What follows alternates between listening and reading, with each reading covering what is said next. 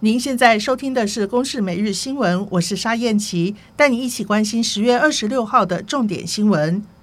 位在新竹湖口的陆军北侧中心，昨天下午传出意外，四名官兵在提领完弹药，准备进到射击阵地的时候，一枚六六火箭弹突然爆炸，四个人闪避不及，所幸都只有轻伤。陆军校准部目前已经暂停使用同批号的弹药，陆续也将配合专案小组调查原因。陆军校准部发言人谢子伟上校说：“本部于案发后已停止实弹射击的建设，同批号弹药暂停使用，另配合专案小组调查，厘清噪音，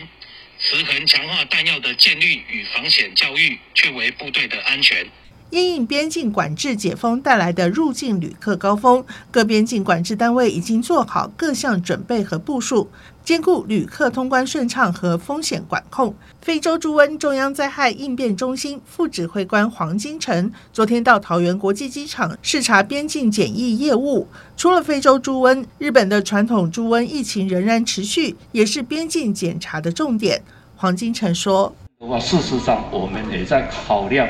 如果我们拔针成功，事实上日本的那一个啊那个肉类产品，特别是啊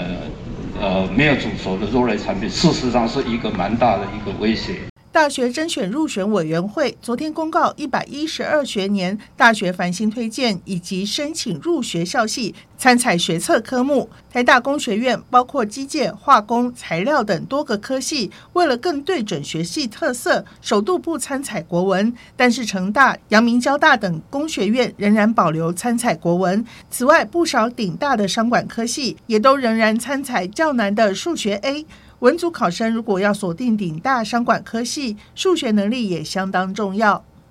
台积电总裁魏哲家前天发布鼓励员工多休假的影片，引发市场议论。股民担心，难道是要放无薪假吗？加上外资持续卖超，台积电昨天股价重挫百分之四点一三，收在三百七十一元，市值掼破十兆元。以上由公视新闻制作，谢谢收听。